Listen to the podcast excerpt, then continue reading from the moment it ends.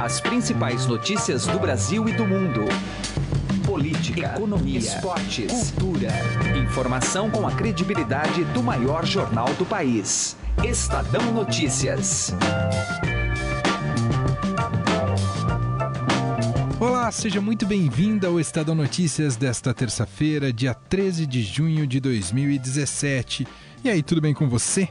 Eu sou Emanuel Bonfim e o programa de hoje bate um papo com o colunista de política do Estadão José Roberto de Toledo. Aliás, está imperdível.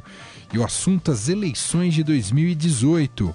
Pesquisa inédita do Ibope mostra que as mídias sociais ganharam um peso ainda maior na decisão do eleitor na hora de escolher seu candidato à presidência da República. As mídias sociais acrescentaram um elemento, entre vários outros elementos, um muito importante foi a volatilidade do voto. Quer dizer, o voto é decidido cada vez mais cima da urna, às vezes no dia da eleição. Outro assunto importante de hoje do programa é a provável denúncia contra o presidente Michel Temer por parte da Procuradoria-Geral da República. Sustentação da base do governo deve ser testada logo, segundo a colunista Andresa Matais. O Palácio do Planalto trabalha com time, né? Então, para ele, quanto mais rápido essa denúncia for apresentada, é melhor.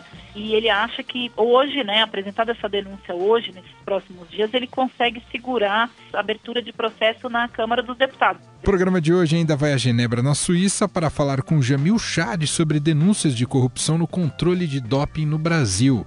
Também apresenta uma entrevista de Heisen Abac sobre o impacto da crise política na economia brasileira. E ainda, não perca a coluna de José Neumani Pinto sobre o futuro tenebroso do PSDB. PSDB que ontem fez uma reunião, uma reunião, uma longa reunião com seus principais líderes, governadores, senadores, deputados, enfim, com as alas dissidentes que pensam diferente sobre desembarcar ou não do governo e, por enquanto, permanece com o governo Michel Temer. Bom, para você participar aqui deste Estado Notícias, mande seu e-mail para a gente para podcast@estadão.com podcast@estadão.com. Política.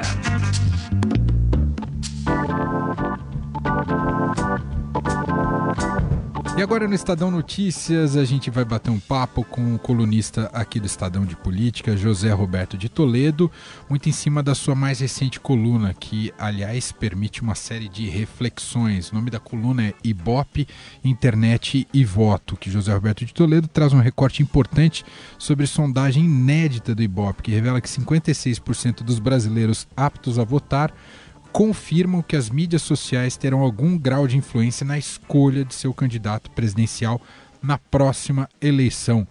Toledo, tudo bem com você? Obrigado por atender a gente mais uma vez, Toledo. É um prazer, mano.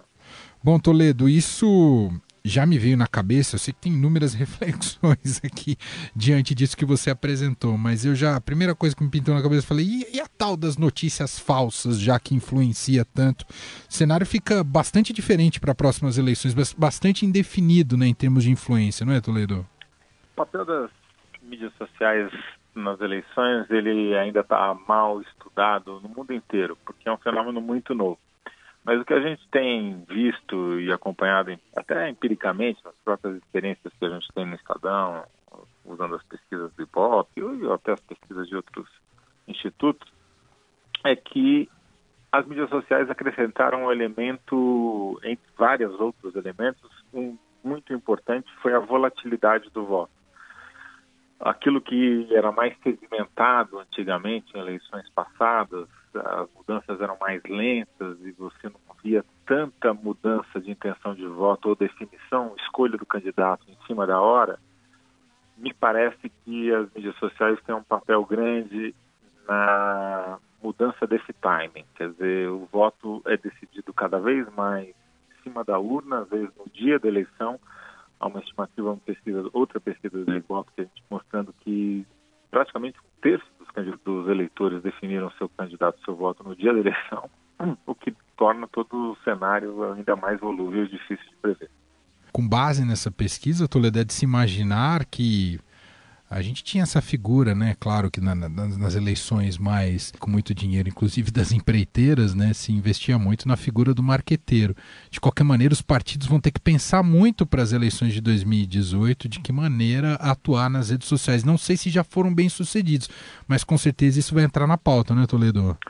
Na verdade, o que acontece com esse, essa predominância, esse protagonismo das mídias sociais, quer dizer, se você comparar com as mídias tradicionais, elas estão ali em pé de igualdade, mais ou menos com o mesmo grau de influência, é, considerando a margem de erro. Mas a grande diferença está no perfil etário. Para os eleitores de 16 a 24 anos, metade, 48% dizem que as mídias sociais e a internet vão ter uma influência muito importante na sua definição do, da escolha do candidato à presidência da República nas próximas eleições. Enquanto para as mídias tradicionais essa taxa já cai para 41. Isso mostra que o candidato visa esse público jovem, ele tem que fazer campanha não apenas no ano da eleição, ele tem que fazer campanha permanentemente nas mídias sociais. Alguns candidatos ou alguns políticos já perceberam isso e já montaram estruturas permanentes para falar com essas mídias. É, para citar um exemplo, o prefeito de São Paulo, João Dória, ele tem uma equipe que se dedica permanentemente a isso. Ele grava três vídeos por dia no Facebook e, e fica ali claramente controlando as respostas, os temas que ele aborda. Tudo tem a ver com essa ação nas mídias sociais. E é, no, nos Estados Unidos, por exemplo, o Trump deixou isso também muito claro. Quer dizer, uma campanha sem fim. Acaba a eleição e o cara continua em campanha, porque ele tem um público cativo através das mídias sociais que ele tem que atender. Demais. Há um risco, na sua visão, Toledo, de que aqui tudo a gente judicializa, né? Ou tenta criar regras uh, eleitorais. Uh, há, há, um risco da, da justiça eleitoral entrar nesse campo e barrar um pouco esse jogo que é mais livre hoje, Toledo? Sempre a tendência da justiça eleitoral e dos partidos é tentar diminuir o tempo de campanha, restringir o palco da campanha. Só que me parece muito difícil você conseguir fazer isso hoje, porque é justamente a contramão dos movimentos que a gente está assistindo. Né?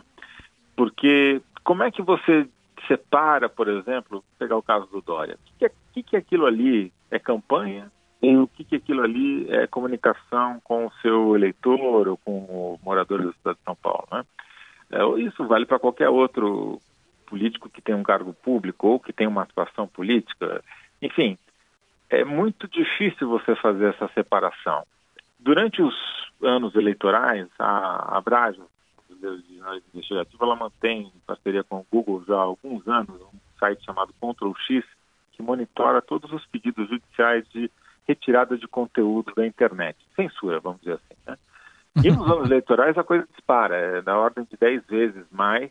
Por quê? Porque os, os próprios partidos e candidatos vasculham as redes e ficam tentando censurá-la, é, extrair conteúdos do YouTube, do Facebook, do raio que o parta, é, porque acha que aquilo vai prejudicá-lo no ano eleitoral, especialmente nos meses imediatamente anteriores à eleição. Só que é, é uma estratégia que já está velha, porque é um pouco que eu tentei mostrar ali na coluna. As pessoas não votam em ideias, elas votam em identidades. Não é porque o fulano defende a proposta X ou a proposta Y que o eleitor vai votar nele. Ele vai votar nele porque ele acha que aquele cara é o cara que mais bem defende o seu lado, o lado do eleitor, não importa qual seja esse lado do eleitor. Né? Tem uma piada irlandesa que define bem. O sujeito pergunta, mas você é protestante ou católico? Daí o cara responde, sou ateu. Não, mas você é um ateu católico ou um ateu protestante? ou seja, de que lado você está, entendeu? É um pouco essa, a, a, a brincadeira, ela tem muito a ver com a realidade. Quer dizer, hoje, mais do que nunca, você, o eleitor busca uma identidade no candidato que seja semelhante à sua e que, com base nessa identidade que ele vai tomar a decisão do voto. Nisso, as mídias sociais têm um papel cada vez mais preponderante. Muito bem, esse é José Roberto de Toledo, colunista de política aqui do Estadão, coluna sensacional, tem que buscar, se chama Ibope Internet e Voto. Toledo, muito obrigado pelo papo aqui com a gente no nosso podcast. Um abraço para você, viu, Toledo? Um abraço, estamos às ordens. Coluna do Estadão, com Andresa Matais. Nossa conexão agora com Brasília, com a editora da coluna do Estadão, Andresa Matais. Tudo bem com você, Andresa? Oi, Manuel, tudo bem? Oi para todo mundo. Andresa Matais, a, foi dada à Polícia Federal cinco dias para a conclusão do inquérito, portanto, já sabemos que vem aí essa denúncia da, do Procurador-Geral da República, Rodrigo Janot, contra o presidente Michel Temer. Não será provavelmente nessa semana, fica para a próxima, mas de qualquer maneira o governo já tem uma data aí para trabalhar, não é isso, Andresa? Pois é, Manuel, tudo nesse inquérito é muito esquisito, né? Porque geralmente a, o prazo é de 30 dias. Quando a polícia pede um pouco mais de prazo para trabalhar, a praxe ali são é, ela ganhar um pouco mais, mais 30 dias para trabalhar. Mas, na verdade, o ministro Edson Fachin, que é o relator desse inquérito contra o presidente Michel Temer no Supremo, deu apenas cinco dias para que a Polícia Federal conclua esse inquérito. O que está dando aí para a gente uma indicação é de que a denúncia aí da Procuradoria-Geral da República deve vir já na semana que vem. O procurador-geral, Rodrigo Janot, ele não é obrigado a esperar a Polícia Federal concluir o inquérito, não. Se ele quiser apresentar a denúncia hoje, antes da conclusão desse inquérito, ele pode. É, e ele tem feito isso, ele já fez isso inúmeras vezes, inclusive na Operação Lava Jato, é, porque a PGR e a Polícia Federal eles vivem em choque, né? vivem em guerra as instituições. Mas a leitura aqui entre os investigadores é que dessa vez ele, ele vai esperar, primeiro porque o prazo é curto, é, que foi dado aí pelo ministro Faquim, e segundo, porque esse inquérito está cheio de é, abacaxis, digamos assim, né? Ele já foi um inquérito em que ele concedeu perdão judicial para os delatores Wesley e Wesley Batista, o que não aconteceu, né, nos outros casos aí da Lava Jato. É, então, é, ele aceitou como prova é, umas fitas gravadas, né, umas conversas gravadas entre o Batista e o presidente Michel Temer e outros interlocutores, é, sem que isso tivesse sido periciado. Então, ele também está sendo questionado por isso. Dizem até que o procurador Rodrigo Janot ele está é, um pouco acuado, né, é, meio é, emparedado por conta dessas críticas que ele vem recebendo. É, então, é por isso que a, é, a avaliação é que ele vai esperar a PF concluir o inquérito, até para ter mais força para apresentar a sua denúncia. E apresentada a denúncia, todo aquele caminho que a gente vai, vem conversando aqui no podcast, o ministro Faquinha aceitando a denúncia, e tudo indica que ele vai aceitar, até pela posição que ele vem é, adotando até agora, é, aí precisa de dois terços da Câmara dos Deputados para autorizar é, o Supremo Tribunal a processar o presidente da República. E o ministro Fachin não está nada feliz também, né, Emanuel, com todas essas acusações que ele vem recebendo, é, dizem que o Palácio do Planalto está usando a ABIN, né? A revista Veja trouxe essa informação de que a ABIN estaria sendo usada para é, encontrar aí, vasculhar a vida do, do ministro Fachin. Então, tudo isso deve vir o troco aí numa denúncia bem pesada contra o presidente Michel Temer. E, Andresa, me diga uma coisa: qual é o diagnóstico neste momento da base do presidente Michel Temer? Seguraria, ele teria condições de segurar essa denúncia ou ainda é muito cedo para a gente avaliar, Andresa? Olha, o Palácio do Planalto trabalha com time, né? Então, para ele, quanto mais rápido essa denúncia for apresentada, é melhor. É, e ele acha que hoje, né, apresentada essa denúncia hoje, nesses próximos dias, ele consegue segurar é, abertura de processo na Câmara dos Deputados. Ele não precisa de muitos votos para isso, né? Ele, a estratégia do governo, a Câmara tem 503 deputados, ele tem apenas 400 no dia da sessão. Vamos lembrar que a Câmara é presidida pelo Rodrigo Maia, que é aliadíssimo ao presidente Michel Temer, e aí ele precisaria ali de 70 votos só para conseguir segurar essa denúncia. Se uh, o PGR é, é, demorar muito para apresentar a denúncia, outros fatos podem surgir e deixar essa denúncia mais forte. Então, o Palácio do Planalto, para isso, não, é, isso não interessa para o Palácio do Planalto. Pode vir aí uma delação do Rocha Loures, uma delação do, do operador financeiro Lúcio Funaro, que já contratou ontem um advogado para fazer delação premiada e tem dito por aí que vai entregar uma conta no exterior que seria do presidente Michel Temer. Vamos ver se ele comprova isso é, na delação que ele, que ele vai vir fazer. Vamos lembrar que ele já tentou fazer delação lá atrás, mas aí lembra que o Joesley Batista disse que estava pagando alpiste, né? Sim. Para que ele e o Eduardo Cunha ficassem quietos. Então acho que ele recebeu um alpiste ali, não avançou na delação, mas agora ele está decidido em falar para os investigadores. Muito bem, essa é a Andresa Matais, editora da coluna do Estadão, mais uma vez com a gente aqui no Estadão Notícias. Amanhã ela está de volta. Muito obrigado, viu, Andresa? Obrigada, um abraço para todo mundo. Economia. A crise política já afeta as projeções para a economia. No último relatório Focus do Banco Central, economistas reduziram o crescimento do PIB este ano de 0,50% para 0,41%. Ao mesmo tempo, o governo estuda medidas para aliviar o imposto de renda para a classe média. Acompanhe agora a análise do professor de economia da FAP, João Ricardo Costa Filho, que conversa com o apresentador Raíssen Abac. Professor, especialmente em relação ao PIB, há uma redução aí na perspectiva dos economistas de crescimento do PIB. Como é que o senhor vê isso? Tem a ver com essa crise que o governo está enfrentando? Acho que sem dúvida. Parte dessa redução vem do fato de que a economia tem dificuldade em ganhar atração e nessa crise que a gente tem experimentado sistematicamente a recuperação tem sido postergada. Então, está difícil a economia se recuperar. E aí vem toda essa crise, esse embrólio político, as delações os áudios que estão surgindo, o mercado financeiro tem atualizado as projeções incorporando isso. E incerteza é algo que sempre machuca a economia.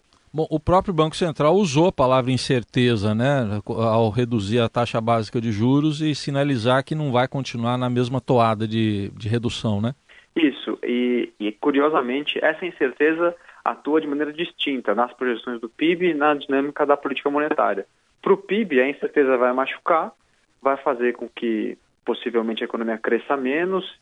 Agora, para a política monetária, essa incerteza se traduz numa volatilidade de preços de dólar, de bolsa, que faz com que aquela, aquele alívio na política monetária, cortando juros, possa ser uh, um pouco menor. Então, por um lado, o PIB cai, por outro, a gente não consegue cortar a taxa de juros como gostaríamos. Professor, já há notícias de que o governo estuda medidas aí de impacto no dia a dia dos cidadãos, uma delas mexer na tabela do imposto de renda para que a mordida seja menor. Lógico que isso vai agradar muita gente, mas como é que o senhor vê do ponto de vista econômico o governo entrar nessa área aí?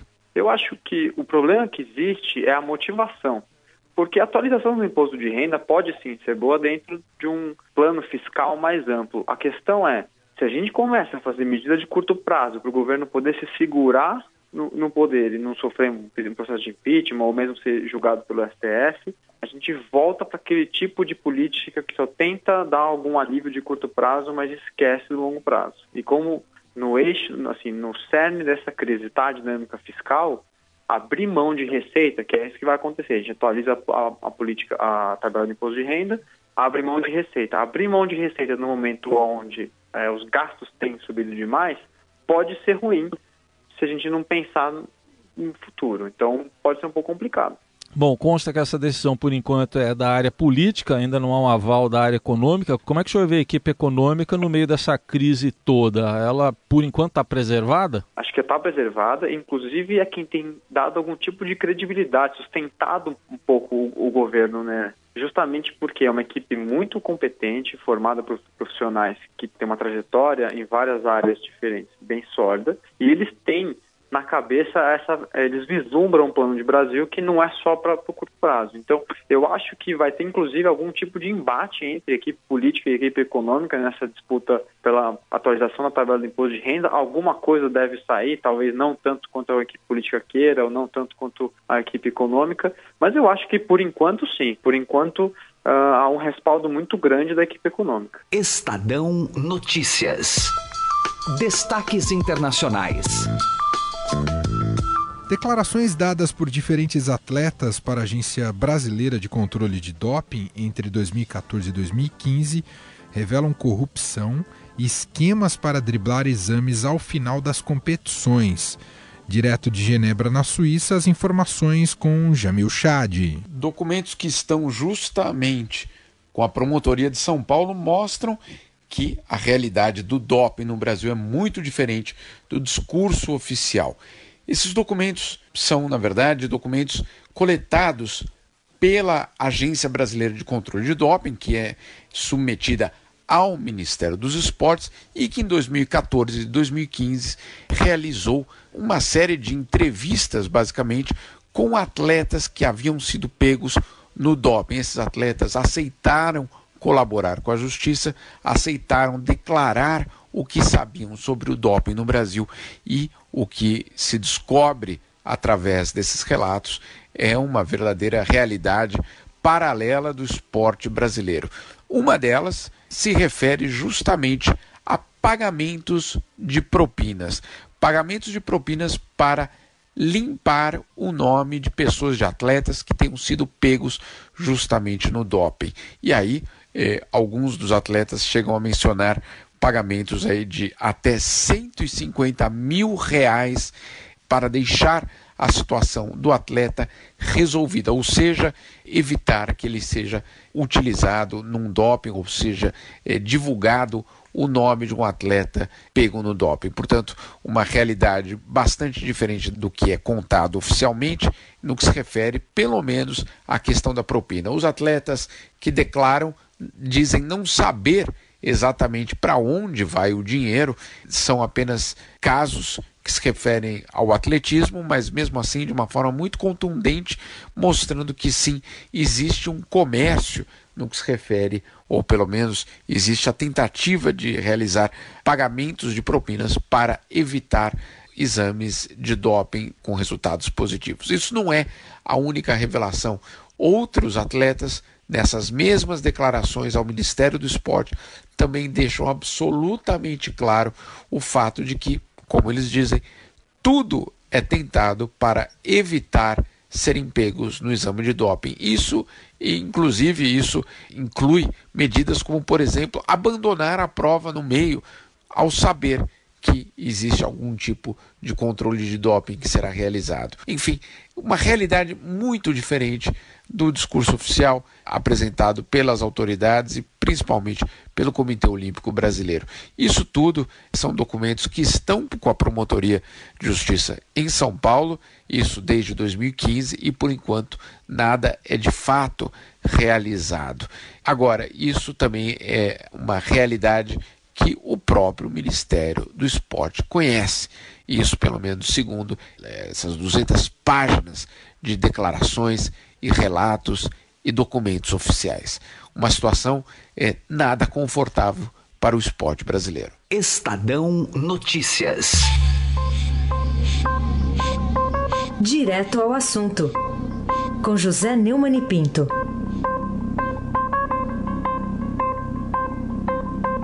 A semana começou com uma reportagem de Alberto Bombi e Pedro Venceslau dizendo que o trunfo que o Temer tem para o PSDB continuar apoiando é o fato de que a credibilidade e a popularidade dele estão caindo e assim o PSDB poderá tirar proveito eleitoral ficando no governo e depois se aproveitando do fato de que o Temer não terá força para lançar um candidato do PMDB ou de outro partido.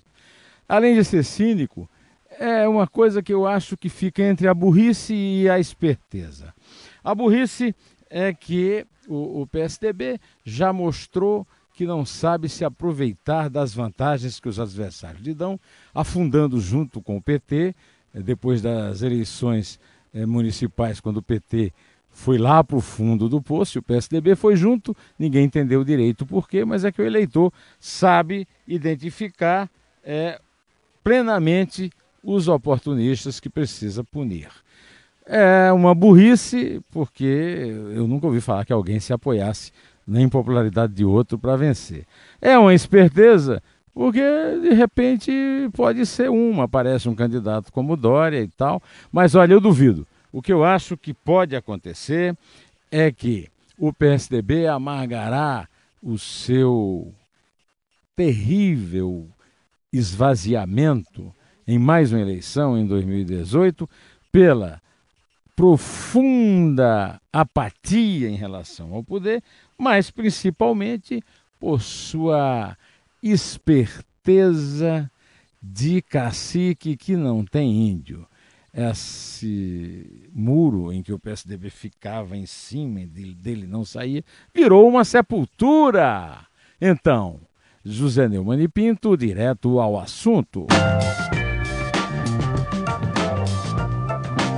Estadão Notícias desta terça-feira vai ficando por aqui. Contou com a apresentação minha, Emanuel Bonfim, produção de Gustavo Lopes e entrevista de Heisen Abac. A montagem é de Nelson Volter. O diretor de jornalismo do Grupo Estado é João Fábio Caminuto. De segunda a sexta-feira, uma nova edição deste podcast, o Estadão Notícias, é publicada. Saiba mais no blog Estadão Podcasts e ali você conhece todas as nossas publicações neste segmento. Eu convido você também a participar do nosso programa com seu comentário, sugestão, opinião no e-mail podcast@estadão.com. Um abraço, uma ótima terça-feira para você e até mais. Estadão Notícias.